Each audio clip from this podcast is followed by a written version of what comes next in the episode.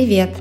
Я Катя Золотых, писатель, журналист и старший ребенок в многодетной семье. А я Кетван Джапаридзе, дипломированный психолог, человек, который каждый день помогает другим узнать себя лучше. Вместе мы создали подкаст «Мама не любила» для тех и про тех, у кого было непростое детство. В нем мы разбираем реальные истории людей, помогаем им отпустить прошлое, полюбить себя и понять. Мама, она любила. Просто по-своему, как умела.